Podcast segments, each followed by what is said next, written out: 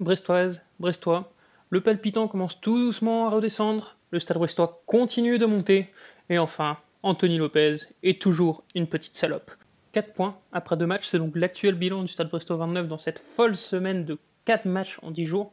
Une série de matchs qui va donc se poursuivre dès ce dimanche avec la réception du Montpellier Hérault et qui se terminera donc par un déplacement à Lens mercredi prochain. Euh, on va pas se mentir, l'équipe de Brestonner éprouve malheureusement quelques difficultés à suivre l'infernale cadence de la Ligue 1 et l'infernale cadence du Stade Brestois 29. Et c'est pourquoi on a pris la décision de faire un épisode revenant sur l'intégralité de la série uniquement à l'issue du match face à Lens. Mais pour autant, nous ne vous laissons pas orphelins ni, ce, ni pour le match de ce dimanche, ni pour celui de ce mercredi, puisque nous allons euh, tout de même vous donner quelques clés pour le match à venir en échangeant avec des supporters adverses. Et donc, on commence euh, dès aujourd'hui, dès maintenant, avec la réception du Montpellier Héros. Pour parler de Montpellier, donc on recevra Lucas, euh, supporter et membre du site L'Esprit Payade, donc site de référence pour les supporters de Montpellier. Et donc, on va pas perdre de temps, on va tout de suite démarrer avec lui.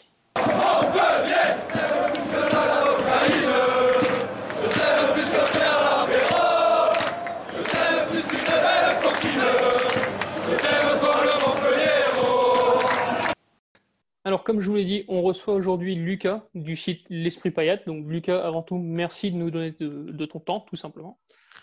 Ben, bonsoir à toi et euh, merci à, vous. Tu peux nous dire ce que c'est l'Esprit Payat, puisque ça a l'air d'être quand même un site assez important du côté de la communauté de Montpellier-Rennes? Euh, alors, Esprit Payade, c'est euh, un site qui a, qui a vu le jour alors en, 2019, mais c'est avant tout une, page sur Facebook que j'ai montée en, en 2012, l'année où Montpellier est champion de France. Euh, on a, j'ai aussi, créé aussi par la suite le, compte Twitter, Instagram, et euh, petit à petit, euh, par passion, le, site s'est euh, agrandi euh, d'année en année. Euh, au, départ, c'était seulement par passion, et au final, c'est devenu vraiment aussi la, passion d'écrire, et plus que la passion du club. Donc, on fait un peu comme vous des podcasts euh, hebdomadairement et on, relaie l'actualité du, euh, du MHSC. Justement, cette actualité du MHSC, cette saison, elle doit être quand même assez plaisante à suivre. Euh, je le rappelle, Montpellier cinquième de Ligue 1, troisième meilleure attaque du championnat ex aequo avec Monaco et Brest. Et ce, malgré, si je ne me trompe pas, beaucoup d'absences liées au Covid en début de saison. Est-ce que du côté de Montpellier, on est satisfait, voire même très satisfait de ce début de saison? Alors, concernant le Covid, ouais, on a eu Delors, Mollet, euh, Ferry me semble, on, a, eu deux ou trois euh, cas de Covid, mais on n'a pas eu énormément. Après, on en a eu au début, effectivement.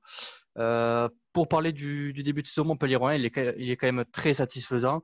même si on peut avoir des regrets, notamment avec le, derby qu'on a perdu et le, 4-0 qu'on perd contre Reims. Il y a quand même de très bons résultats. le, le, jeu est très satisfaisant. C'est dommage qu'on qu'on casse cette série de, de 5 victoires en, 6 matchs en perdant contre, contre Metz du but à 0 hier. Euh, mais bon, on sait très bien que, que, Montpellier, contre une équipe qui mène et qui derrière va faire le verrou, on a du mal à, faire le, à, inverser la tendance justement. Nous, cette saison, euh, depuis au passage en 4-3-3, on est une équipe qui aime faire le jeu.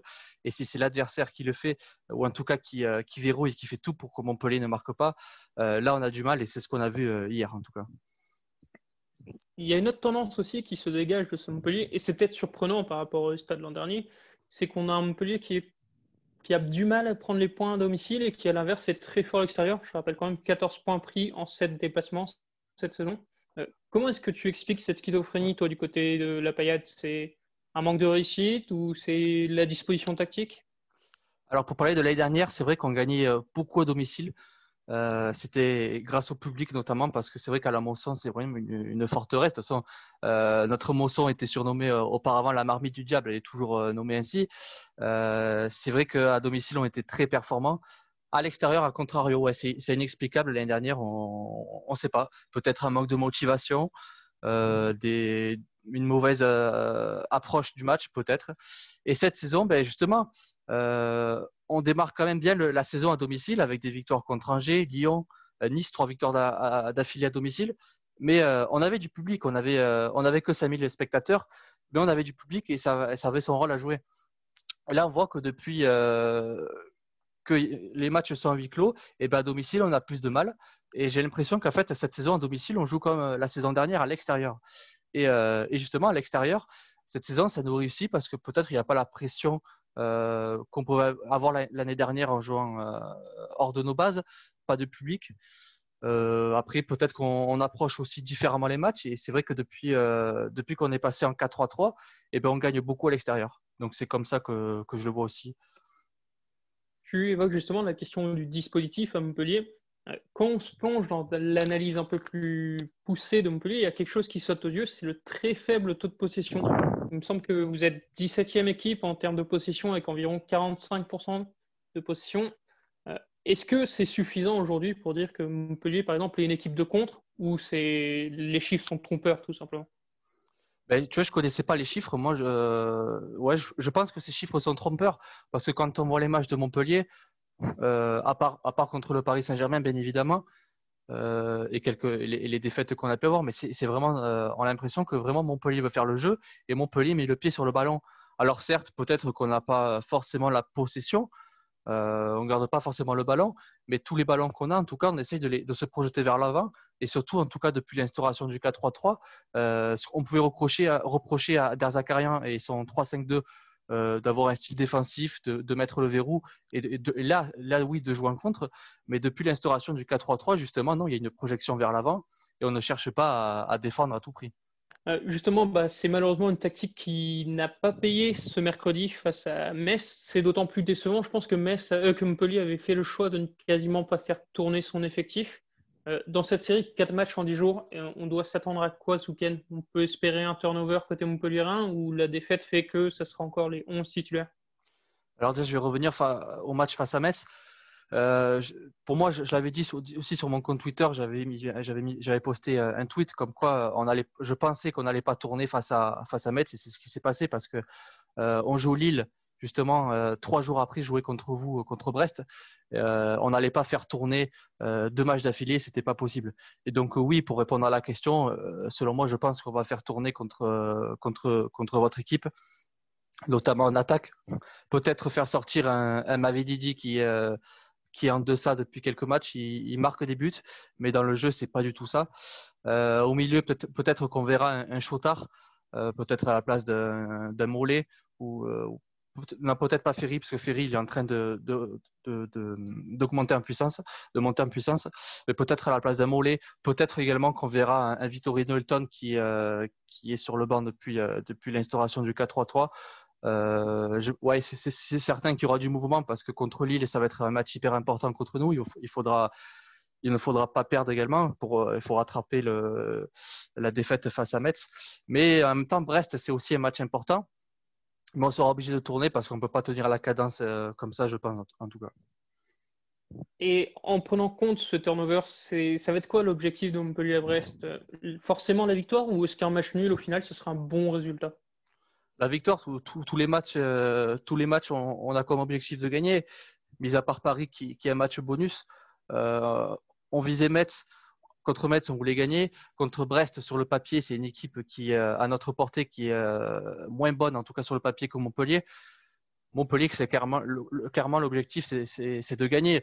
cette année, on vise clairement l'Europe, on ne le cache pas. Ça fait des années qu'on rate cette, cet objectif et cette, ce rêve de, de, de, retrouver l'Europe, euh, parce qu'en fin de saison, on, on, ne gagne pas les matchs qu'il faut gagner, on a une baisse de régime, et justement contre les petits, on a tendance à, ne, à perdre comme on l'a fait contre Metz. Donc vraiment, cette volonté, c'est de gagner contre les, les, plus petits.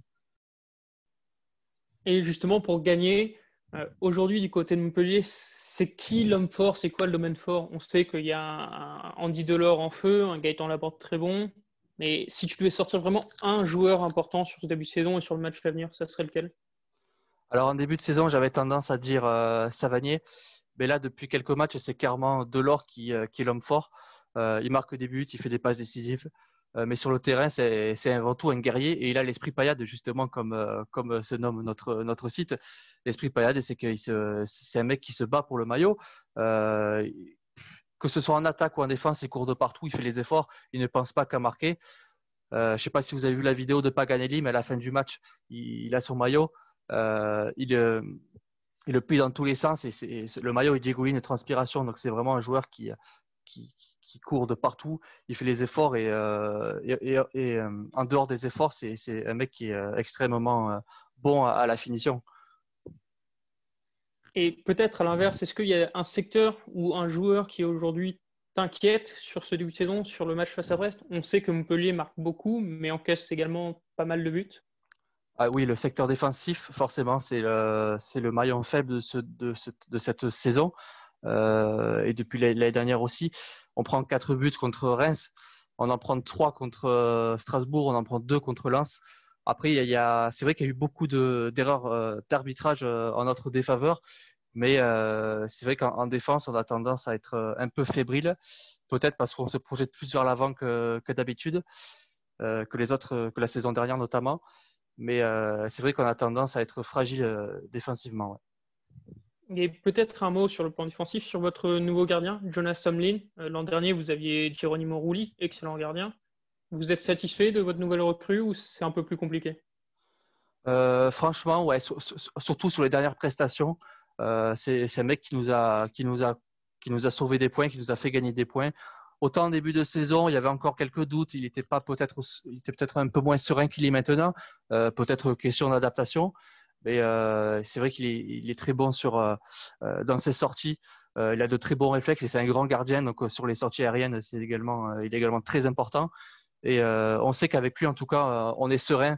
On n'a pas peur d'une maladresse comme on peut avoir avec Berthaud.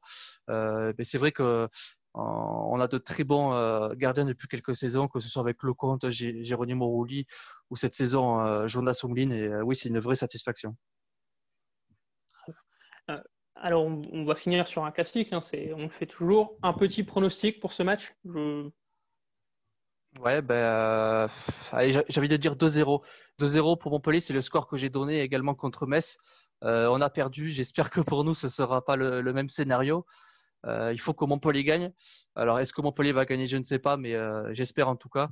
Il faut pour, pour, se redonner de la confiance et se relancer dans la course à l'Europe. Euh, je me permets de, donner les buteurs aussi, donc euh, les mêmes que face à Metz. Allez, euh, Savanier, Delors.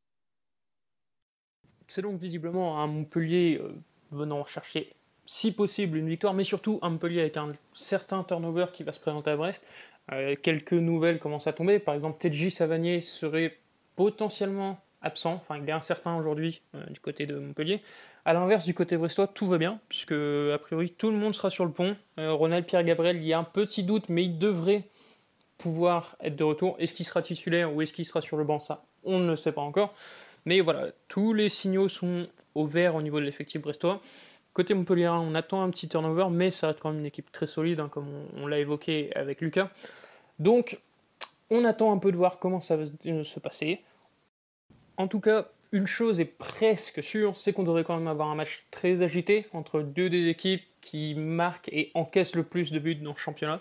Donc on espère euh, un match bien plus plaisant que celui qu'on a pu voir face à Reims ce dimanche. On se retrouvera bah, après le match face à Lens pour en parler. Mais sur ce, bah, supporters brestois, nous vous souhaitons tout simplement un bon match. Canavo